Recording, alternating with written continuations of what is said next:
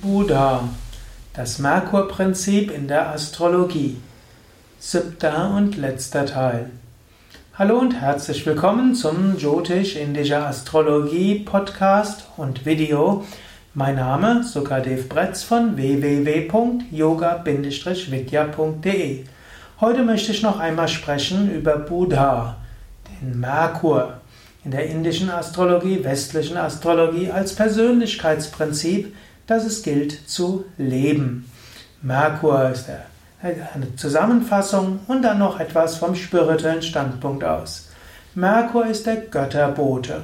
So war eine Hörsendung darüber, dass du mit Gott Kontakt aufnimmst, indem du dich an Gott wendest, als ob er zuhört, um Führung bittest, indem du dein Herz ausschüttest, mit Gott sprichst, wirst du dir auch klarer. Ich behaupte, es gibt Gott und Gott wird dich inspirieren und wird dich führen. Aber selbst wenn du annehmen würdest, es gibt keinen Gott, zu jemandem zu sprechen hilft, dass du Klarheit bekommst.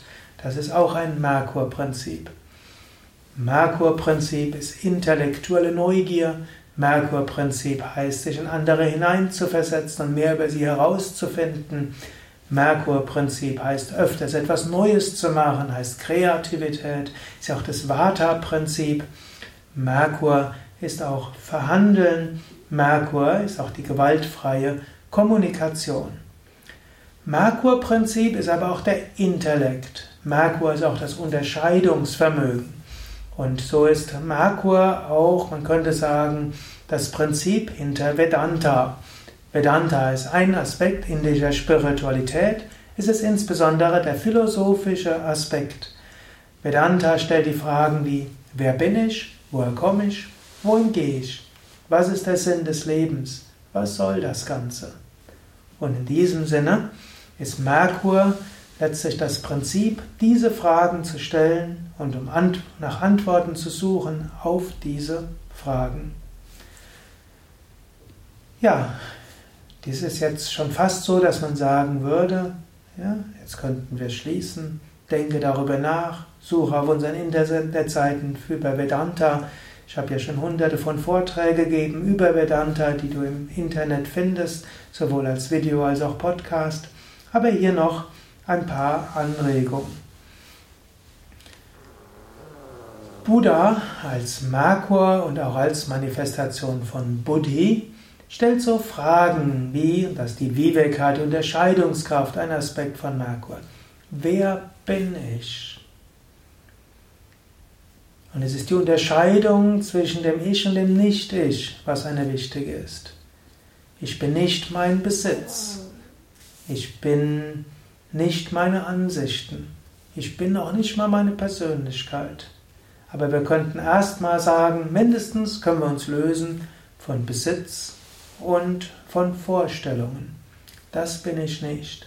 Sich davon zu lösen und unabhängig zu machen, ein wichtiges Merkur-Prinzip. Zweite Unterscheidungskraft ist zwischen dem Wirklichen und dem Unwirklichen. Diese Unterscheidungskraft ist eine sehr weitgehende. Ich will sie hier vereinfachen. Diese Unterscheidung ist auch sehr bewusst zu machen. Wo bilde ich mir etwas ein und was ist wirklich so? Menschen leben in ihren eigenen Welten. Bei deinen Mitmenschen siehst du das ja oft genug, dass sie sich in irgendetwas verrennen. Aber sei dir bewusst, auch du lebst in deiner eigenen Welt. Sei dir manchmal bewusst, was ich da denke, sind nur Konstrukte, Konzepte, vielleicht stimmt's nicht. Was ich von meinem Kollegen denke, vielleicht stimmt's, vielleicht stimmt's nicht. Öfter sich in Frage zu stellen und öfter sich bewusst machen, Vieles von dem, was man denkt, ist Einbildung, ist auch ein Merkur-Prinzip. Ein erster Schritt dieser Viveka-Unterscheidungskraft zwischen Wirklichen und Unwirklichen. Dritter Aspekt der Unterscheidungskraft, ewig und vergänglich. Und das heißt das Anerkennen der Vergänglichkeit des Lebens. Höhen kommen, Tiefen kommen. Körper ist mal gesünder, Körper ist mal kränker. Menschen sind mal freundlicher, Menschen sind unfreundlicher. Man wird älter, manche Menschen in dem Umkreis sterben, Kinder wachsen auf, verlassen und so weiter. politische Richtung ändern sich, Gesetze ändern sich, Wirtschaftslage ändert sich. Merkur-Prinzip hieße auch zu erkennen, die Veränderung gehört dazu. Ich baue meine Sicherheit nicht auf dem Veränderlichen, sondern auf dem, was tiefer ist, dem Unveränderlichen. Und manchmal ist auch in dieser Hinsicht die Überlegung, was ist mein langfristiges Anliegen und welche kurzfristigen Entwicklungen sollte ich dort nicht zu viel Bedeutung beimessen und wie gehe ich mit kurzfristigen Entwicklungen um, um etwas Langfristiges zu erreichen.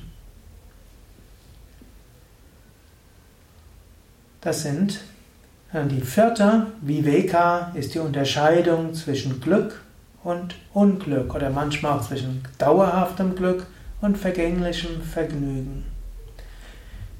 Es gibt etwas, was dauerhaftes Glück ist. Und dieses dauerhafte Glück ist erfahrbar, wenn du Körper und Geist transzendierst, wenn du dein wahres Selbst erfährst. Auch das kann ein intellektueller Prozess sein, das Lösen von Identifikation mit Körper und Psyche. Das kann ein Prozess der Meditation sein, wo du dich löst von allen Gedanken.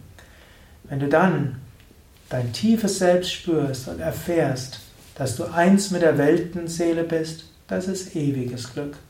Dann gibt es kleines Glück und kleine vorübergehendes Vergnügen, die auch ihren Sinn haben. Aber die, die kleinen Sinnesfreuden und die kleinen freundlichen Worte von anderen geben dir eben nur ein kleines Glück.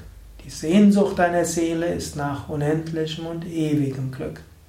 Und das kannst du auch erfahren.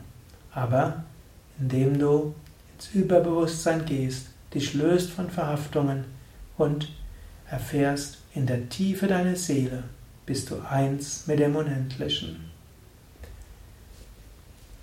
Wenn du magst, kannst du darüber gleich nachdenken. Ich will mich hier an dieser Stelle äh, schon mal verabschieden. Mein Name ist Sukadev Bretz von www.yoga-vidya.de. Die ganze Jyotish-indische Astrologie Hörsendungsreihe findest du auch im Internet. Geh einfach auf unsere Internetseite www.yoga-vidya.de und dann gib ein ins Suchfeld Astrologie oder Jyotisha oder Astrologie Podcast und so findest du all diese Sendungen. Und jetzt kannst du nochmals überlegen, wer bin ich wirklich? Was ist wirklich? Was ist dauerhaft und was ist wahres Glück?